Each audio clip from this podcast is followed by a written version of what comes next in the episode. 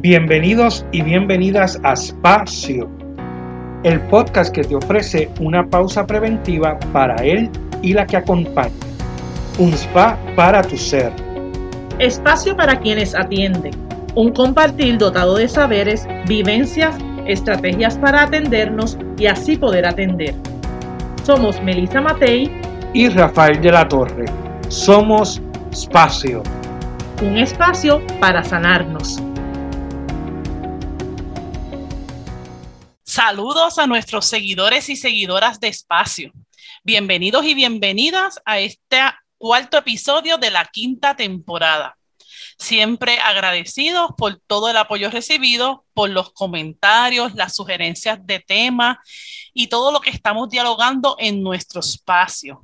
Hoy continuamos con el tema de la violencia, ofreciendo otras perspectivas y miradas desde diferentes esquemas mentales a nivel individual y a nivel social. Les saluda Melissa Matei junto a mi amigo, compañero y colega Rafael de la Torre. Saludos, Rafi. Hola, hola. Saludos a nuestros seguidores y seguidoras. Recuerden buscarnos en las redes sociales por donde pueden unirse a esta conversación y además encontrar todas las temporadas y episodios de Espacio. En Facebook nos encuentran como Espacio Podcast y en Instagram como Espacio PR. Allí encontrarán noticias sobre nosotros y todos los episodios. Al tocar el enlace se redirige hacia Spotify o Google Podcast y pueden escuchar el episodio seleccionado. También se pueden suscribir a nuestro canal de YouTube, Espacio Podcast, donde encontrarán los episodios desde la tercera temporada en adelante. Si tocan la campanita, como saben, pueden recibir notificaciones cada semana cuando publiquemos el nuevo episodio. Así que esperamos continuar con el apoyo de ustedes y seguir recibiendo sus comentarios, sus likes y sobre todo ideas y colaboraciones sobre los temas que vamos desarrollando. Hoy estaremos compartiendo con otra de nuestras invitadas y amigas del panel de expertos, con quien dialogaremos sobre la importancia de desarrollar una literacia emocional o inteligencia emocional. Desarrollar relaciones interpersonales adecuadas a través de la comunicación y nuestras diferentes interacciones. Todo como parte de evitar las diferentes manifestaciones de violencia que estamos viviendo y como hemos visto algunas de estas manifestaciones que se han normalizado. Así es, Melissa nuestra invitada de hoy, que también participó en el primer episodio de esta temporada y nos ayudó a introducir el tema, Dayani Centeno. Agradecidos de que estés aquí con nosotros. Saludos, Dayani. Hola, hola, saludos para ustedes y para todas las personas que nos están escuchando. Y encantada de poder tocar este tema desde la experiencia de la teoría U, eh, que es una herramienta de desarrollo de liderazgo eh, y que tiene algo que decirnos sobre esto de la experiencia de la violencia. Qué bien, gracias Dayani. Primero por sacar de tu tiempo, por siempre compartir tus conocimientos con nosotros y con nosotras. Y justamente, ¿verdad? Vamos a comenzar pidiéndote que nos hables un poco de, qué es eso de la teoría U, ¿verdad? Un poquito más, sé que lo has estado mencionando en los episodios anteriores, pero sobre todo, ¿qué es eso que se llama arquitecturas mentales y cómo esas arquitecturas influyen o no en las conductas violentas? Pues claro, eh, mira, eh, teoría U es una metodología para el desarrollo de eh, liderazgo en, el contexto de, estos tiempos, eh, reconociendo que pues, en un mundo cambiante las relaciones también cambian, la manera de relacionarnos cambia y el mundo en el que vivimos exige otro tipo de liderazgo, eh, tanto a nivel social como a nivel organizacional. Y entonces dentro de, la teoría O se trabajan distintas herramientas para ser eh, un líder o una líder eh, eficaz y efectivo y, sobre todo empático, ¿verdad? Un liderazgo empático y participativo, partiendo de la premisa de que para yo poder trabajar con las otras personas tengo que trabajar primero conmigo y no tanto como primero o después, sino que a la vez. Simultáneamente trabajo con mi desarrollo personal para poder presentarme a ese mundo que requiere de mí como líder unas características distintas eh, y, poder relacionarme mejor y, aportar a la sociedad. En ese contexto es que eh, Otto Scharmer, que es el, diseñador y creador de los conceptos de teoría U, que está basado en, en un montón de investigaciones sobre desarrollo organizacional y cambio sistémico, habla de arquitecturas que en el episodio en que estuvo Bambi, ella le llama eh, mapas mentales, también los conocemos como modelos, visión de mundo, como visión o paradigmas. Todo eso es lo mismo, ¿no? Es como esa estructura, esa cajita donde nosotros ponemos todas las cosas que creemos, que, que percibimos como la verdad, ¿verdad? Como cosas reales. De eso es de lo que se tratan esas, esas arquitecturas o esos paradigmas o, esos mapas mentales. Mapas porque pues, tú te dejas llevar por esas cosas que crees eh, para tomar decisiones y para actuar en tu vida. Eh, ¿Qué pasa? Eh, en el trabajo con organizaciones y con grupos y, y con transformación social, pues en la teoría U se habla de que hay unas arquitecturas o unos mapas mentales que, eh, que cuando son de desconexión, pues generan patrones de destrucción, ¿verdad? Y patrones de, de violencia. Mientras que cuando hay unas arquitecturas que son de conexión, pues eso genera unos patrones de creatividad, de co-creación, de participación y de colaboración. Y obviamente, pues eh, aspiramos ¿verdad? a tener arquitecturas que promueven la conexión versus arquitecturas que promueven la desconexión. Y en, ese, en esas arquitecturas o en esos modelos mentales o en esos mapas, eh, la característica principal es que yo puedo reconocer al quien con quien estoy interactuando como una persona, ¿verdad?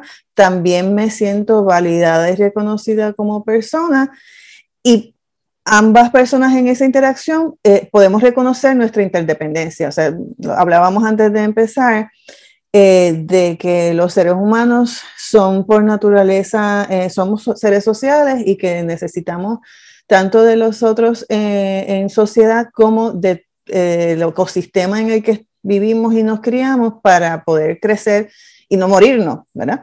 Así que lo que la teoría U dice es que, pues, sí, mira, si queremos eh, tener un desarrollo eh, sustentable, una mejor sociedad, unos sistemas que respondan más a la vida eh, en, el planeta, pues tenemos que tratar de crear arquitecturas que generen conexión con esas características que dije. yo me reconozco como persona, te reconozco a ti como persona, tú me reconoces a mí y, y partimos de reconocimiento de esa interdependencia.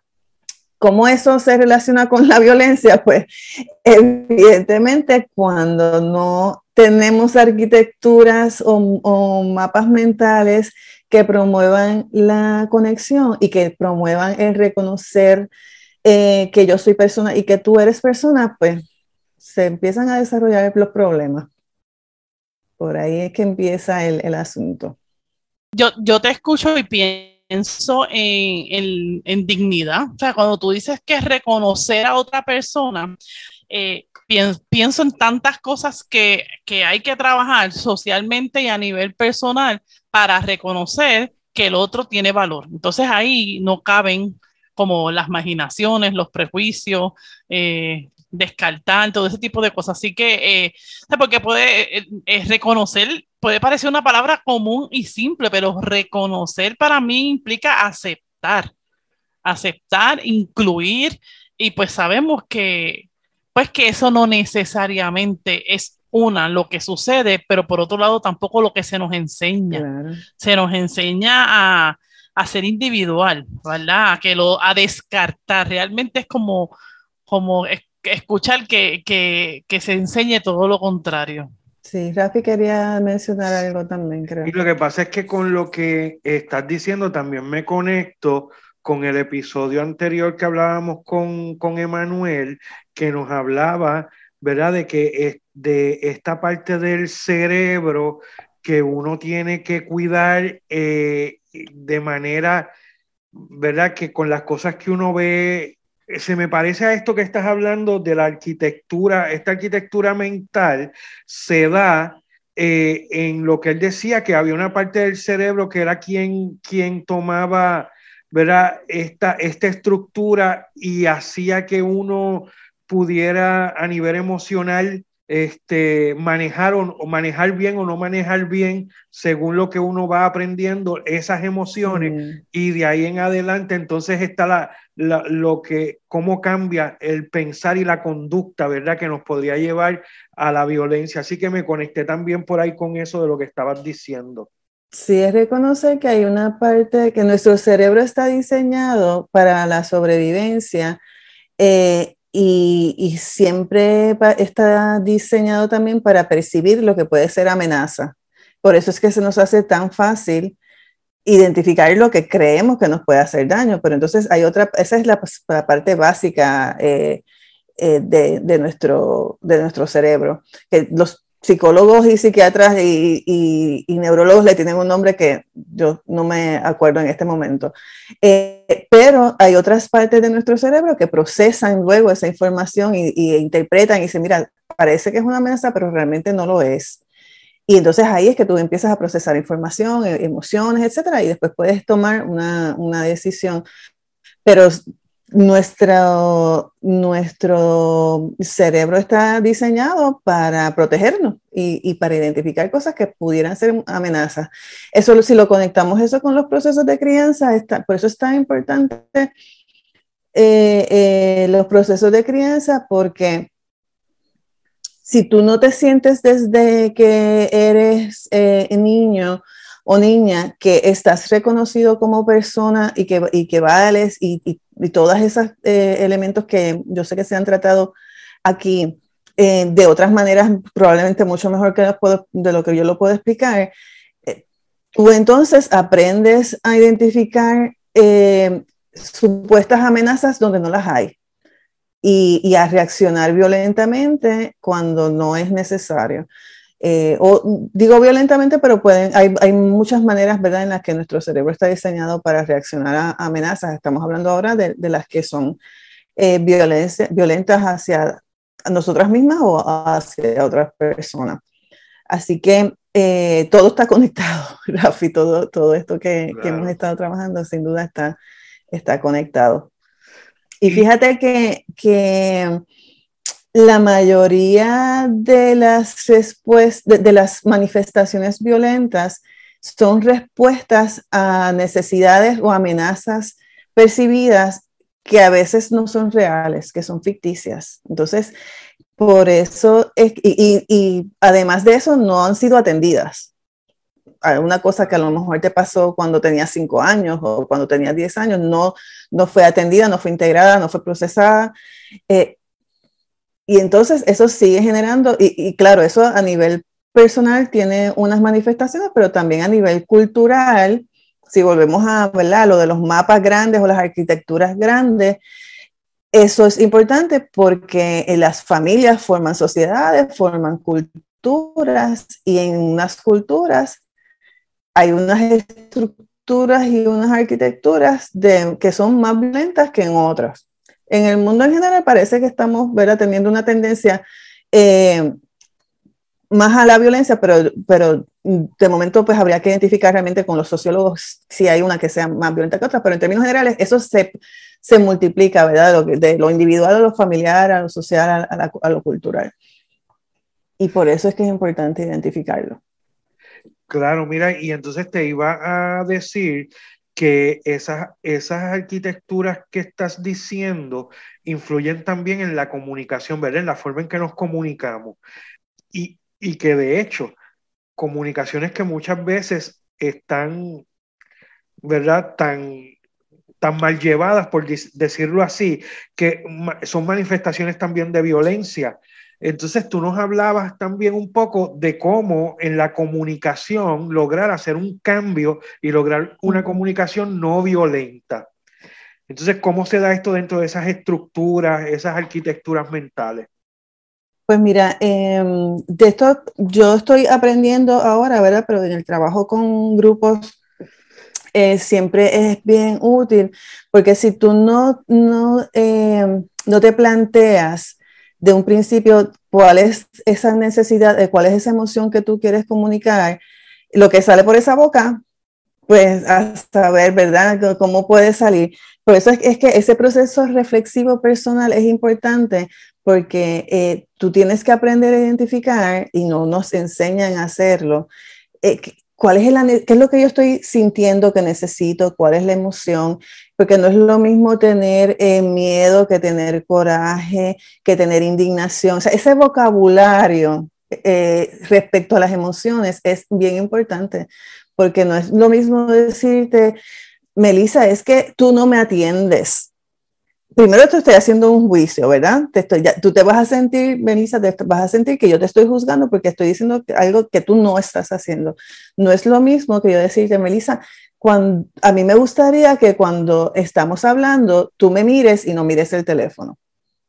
Fíjate qué diferencia eh, tiene de carga emocional esa declaración. Entonces yo puedo eh, aprender, pero para eso yo no puedo comunicarme así si yo no sé identificar lo que yo siento y lo que yo necesito. Y lo mismo pasa entonces ya a nivel de grupos más, más grandes y de, a nivel de cultura. Entonces a nosotros no, no, se, no se nos enseña en nuestra casa ni en la escuela a, a comunicarnos así. No, y, y, eh, y además de, de identificar lo que sentimos realmente, pues validarlo. Porque me parece, ¿verdad? Tampoco puedo estadísticamente decirlo, pero me parece que hay momentos en el que hay ciertas emociones, sobre todo la tristeza o la frustración, que son mal vistas, son vistas como debilidad y entonces pues mejor lo digo en coraje, ¿verdad? Y sobre todo este, para, para los masculinos, ¿verdad? No es una generalización lo que tengo que, lo que quiero hacer porque sé que hay algunos ajustes, pero en términos generales es mejor visto el coraje, o sea, como lo hemos hablado, está más normalizado. Entonces, cuando tú buscas, ¿verdad? Y, y puedo hablar de la experiencia con jóvenes, cuando tú buscas esa manifestación violenta, lo que hay detrás es dolor lo que hay detrás es tristeza, pero no, no lo voy a mostrar porque no quiero mostrar debilidad, porque no se supone que muestre debilidad. Y entonces, pues, por eso, pues me gusta tu planteamiento de que es un trabajo que hay que continuar haciendo desde muchos escenarios, porque yo tengo que estar pendiente como a lo que verdaderamente siento, a ser honesta, ¿verdad? Con lo, y expresarme con, asertividad, creo que sería como la palabra asertividad y honestidad, y a la vez estar pendiente al trabajo que, que, que me da el cumplir con expectativas, porque es como que yo no me quiero mostrar así frente a, yo no quiero verme así entre los míos, ¿sabes? Es como, como un doble rol, o sea, ¿cuál es mi expectativa? Con quién, a quién yo le quiero, a quién yo quiero complacer y el compromiso de mío, o sea, el compromiso de yo poderme proyectar tal cual soy. Este, Así que, y eso se, como muchos elementos. Sí, eso se vuelve todavía un poquito más complejo cuando tienes entonces también que considerar lo que la otra persona está sintiendo. Eh, porque en una conversación hay dos personas, entonces eh, eh, lo que se llama las prácticas de la comunicación no verbal incluyen esos, esos requisitos, ¿verdad? De reconocer primero al otro como persona, y, que, y sentirme que estoy siendo reconocida yo como persona y que hay una interdependencia. Y luego entonces hacer esta, lo que tú dices, esa, ese análisis de que yo estoy percibiendo esto, o sea, yo estoy percibiendo que Melissa no me está atendiendo, te estoy usando de ejemplo, pero Melissa me está prestando toda la atención del mundo, no se crean. Eh, ella me está, yo la estoy mirando y me está prestando mucha atención. Pero yo tengo que, eso, yo percibir qué es lo que, qué, es lo que yo veo que está ocurriendo allá afuera, lo que yo siento respecto a eso, lo que yo necesito que en, en, ese contexto, yo necesito que Melissa me atienda, pero entonces eso no es lo que yo digo, lo que yo comunico o lo que yo solicito, lo que yo pido es, Melissa, yo necesito que eh, cuando estemos hablando tú me mires y que no mires el teléfono. ¿Ves? ¿Ves? Es otra manera de comunicar a que yo sí, yo simplemente percibo que no me estás prestando atención, digo, Melissa, atiéndeme. Son dos, dos estilos de comunicación distintos. Y, y, mm, en el trabajo con grupos y con comunidades, pues es súper útil porque tú no puedes dar por sentado, digo, que, en las relaciones interpersonales en términos generales, pero también con empleados y jefes, e, e, es súper importante que tú puedas identificar lo que tú estás sintiendo, que tú también puedas demostrar empatía con lo que la otra persona está sintiendo, porque yo te voy a yo, yo, estoy percibiendo que hay algo que te está preocupando eh, y que te está haciendo mirar el teléfono recurrentemente. Hay algo que tengas que atender antes de que podamos seguir nuestra conversación. Y tú me vas a decir, ay, no, no, pelón, y lo suelta. O me vas a decir, mira, es que tengo el nene que está enfermo y estoy. Entonces, es, es otro nivel de conversación que paraliza cualquier eh, oportunidad de violencia, porque hay empatía. ¿Sabes qué es lo peor? Que hay otro, otro momento que es el que yo me molesto y ni siquiera lo comunico. Eh, eso iba, y luego me fui molesta y voy donde Rafi y le digo, Rafi, está Dayani, no me prestó atención, ya lo di por sentado, ni siquiera te lo comuniqué ni te di la posibilidad de que tú dijeras. Y ya lo di por cierto y me, y me enojé y bueno, ¿verdad? Eh, se puede agrandar al punto de que, de que se rompen relaciones, de que se rompen dinámicas por una asunción, ¿verdad? Por una idea que yo hice y no comuniqué. O, o, comuniqué donde no tenía que comunicarlo, ¿verdad? Porque es una costumbre a comunicarlo en el pasillo, digo yo, a nivel laboral, este, en vez de comunicarlo con las personas que están, este, ¿verdad? Inmiscuidas en la situación.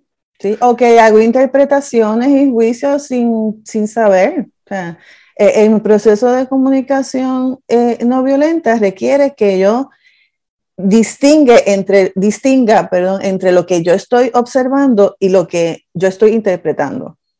Y entonces eso es súper importante porque lo que yo veo, y, en el ejercicio es, eh, Belisa, estoy viendo tal cosa, te estoy entendiendo bien o, estoy haciendo una, llegando a una conclusión equivocada. E, ese es el, proceso ¿no? en que deberíamos entonces llevar esa, esa, comunicación. Entonces, claro, cuando tú estás en un, por ejemplo, en un escenario de trabajo o en un, en un escenario eh, de familia, e, eso se complica si no, ah, si no tenemos esas herramientas en, en puestas en, ¿verdad? En, en, su lugar. Y a nivel de países también, ¿verdad? Pues ya, ya sabemos cómo podríamos hablar de, la necesidad, entre, ¿verdad? entre comillas, que siente Rusia como, como, el gobierno de Rusia de proteger unas cosas versus la necesidad también, entre, entre comillas, que tiene el pueblo de Ucrania de proteger otras. Yo no, si no, si no hay una conversación, no podremos saber cuáles son las necesidades reales y cuáles no las son somos también muy dados a opinar sin, sin saber. Pero para que veamos que eso va de lo grande a lo chiquito. Claro. Y tú hablabas, Dayani, de este proceso reflexivo que uno debería hacer. Y me parece que en la herramienta que tú trabajas, la teoría U, eh, eh, como, ¿verdad? como parte de un desarrollo personal y desarrollo colectivo también, eh, y desarrollo de liderazgo, que por ahí creo, entiendo que es que va lo de la teoría U, hay una, hay una parte en el proceso de la teoría que, que se hace ese, ese proceso reflexivo del que tú hablas, ¿no? Por lo que recuerdo.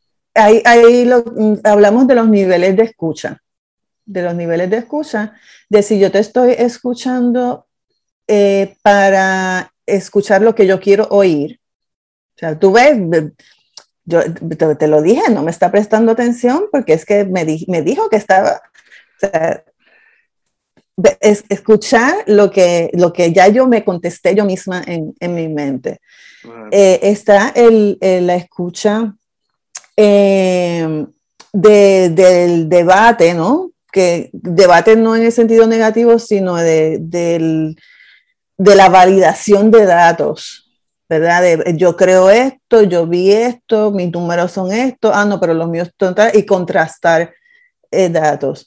Está la escucha empática, que pues, eh, eh, también es un concepto familiar a, otras otras prácticas y otras disciplinas, es que es que yo eh, eh, tengo la apertura para escuchar y acoger tu realidad. No es tanto como que yo, me, yo no puedo vivir en tus zapatos porque tú eres tú y yo soy yo, pero yo sí puedo tener la apertura de reconocer que tú estás viviendo una experiencia que es distinta y, que, yo acogerla, ¿verdad? esa sensación de, de, que soy atendida, de que soy reconocida como persona, de eso es de lo que se trata la, la escucha empática. Entonces, la escucha eh, co-creadora, que es ya cuando todos somos capaces de poner sobre la mesa todo lo que yo tengo y todo lo que tú tienes, pues de ahí sale una tercera cosa que es distinta y que es mejor que lo tuyo y que lo mío. Así que, pero esa, esa escucha no se puede dar si yo no tengo esa apertura. Me sonó a sinergia eso último que dijiste, ¿verdad? Por eso hay muchas cosas que se que coinciden. Sí. Entonces, hablando en, el contexto de, de, la violencia, pues eh, el primer paso es que tendremos que, que aprender a reconocer eh, esa, ese lenguaje de nuestras emociones para poder comunicar, para primero poder verbalizarlas y comunicarlas a los demás, entenderlas, entendernos a nosotros mismos y también para entender lo que las otras personas pueden estar pasando, ¿no? Para tener esa, esa empatía con los demás eh, y con sus experiencias. El usar estas herramientas en el contexto de la violencia, sobre todo, eh, me parece que es importante porque no podemos tener un acercamiento a la violencia de excusar todo porque bendito sufrió tanto cuando era chiquito. Ese no es el, e, e, ese no es el acercamiento. Pero tampoco puede ser, ah, no, es, en el caso de, los hombres, pues por decir algo, es que es un machista, y es un maldito, y esos extremos eh, son, ambos son juicios. Claro. Uno es que pensaríamos que a favor eh, de, de, la persona y otro pensaríamos que en contra, pero realmente ambos son juicios. Entonces, e, es como eh, nos acercamos a, a, a ver esa situación con el, con la mayor apertura mental para entender la situación, que no es justificarla, que no es dar excusa, eh, que no es ser permisivo. Eh, estaba escuchando eh, con la, bendito con el, caso más reciente de, violencia de género, que alguien estaba diciendo, no, es que eso fue, eso fue un arranque de celos y, y todo eso. Entonces la otra persona decía, no, es que los celos no matan, lo que, lo que mata es el machismo. Y entonces estaban en, en un, enfrascadas en esa discusión y al final de cuentas no estaban mirando, o sea, ¿qué, qué es lo que, lo que está detrás de eso? Ah, una persona que tiene unas inseguridades de tal nivel y de tal grado que necesita sentir que la otra persona es su propiedad y que cuando no eh, tiene ese control, se, se crea un desbalance en su, en su vida. Pues eso es una necesidad percibida ficticia. Eh, hay una necesidad de atención no atendida, eh, que eso justifica algo, para nada, pero me permite mirar desde otro punto de vista la situación y ver qué es lo que tiene que pasar para que eso no se repita. Yo creo que con eso diste en el clavo y creo que es lo que yo me llevo, ¿verdad? Como tarea, eh, que es la violencia la tenemos, ¿verdad? La por eso estamos dedicándole una temporada, estamos en momentos muy violentos, pero la violencia que sucedió hay que atenderla y, hay unos procesos legales que pues estén súper bien o no estén adecuados, pues son los que se encargan, pero hay una tarea de evitar ¿verdad? De, de, transformar, de sanar, ¿verdad? También. Así que yo pienso que esa es la doble tarea. Como yo reviso, tú llamaste estructuras, yo le llamo también mis filtros con los que yo me relaciono, ¿verdad? Y, y, y, empezar a hacer los ajustes que se requieren y ayudar a los que necesiten hacer ajustes, ¿verdad? Y por ahí, ¿verdad? muchas más tareas, pero sí, como que termino siempre con la tarea de mi revisión, para entonces eh, en la interacción con los demás, pues ir haciendo ajustes hasta que, ¿verdad? Subamos, eh, la dinámica vaya transformando. Y, reconociendo que algunas de esas cosas ya han llegado a un nivel estructural. Claro, y que eso también requiere otro tipo de, de acción. O sea, los jueces que, que, veíamos en el periódico en el domingo, las columnas eh, de Torre eh, de jueces que dan, eh, ponen fianzas absurdas a personas que no tienen ni con qué vivir, pues, ¿qué, qué llevó a, esa, a ese juez en esa posición? Antes de juzgarlo, ¿qué le llevó a pensar que él necesitaba tomar una medida de ese tipo para sentir que estaba haciendo su trabajo?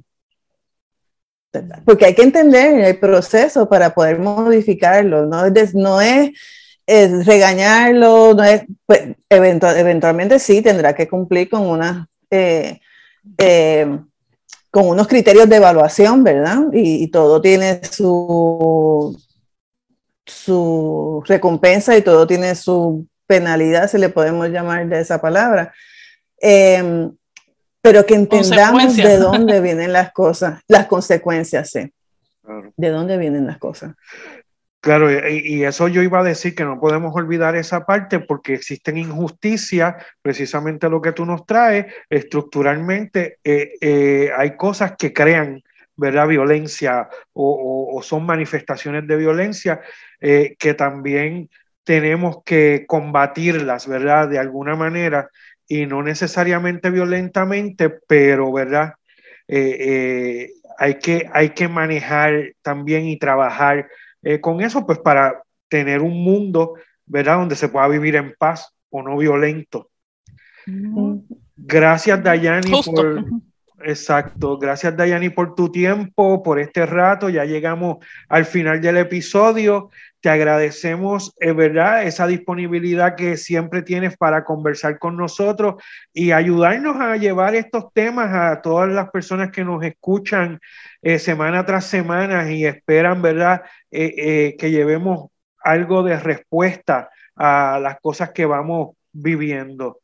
Así que esperamos que nos sigan apoyando en nuestros próximos episodios. El tema continúa, así que esperamos que nos sigan apoyando. Y esto fue otro espacio.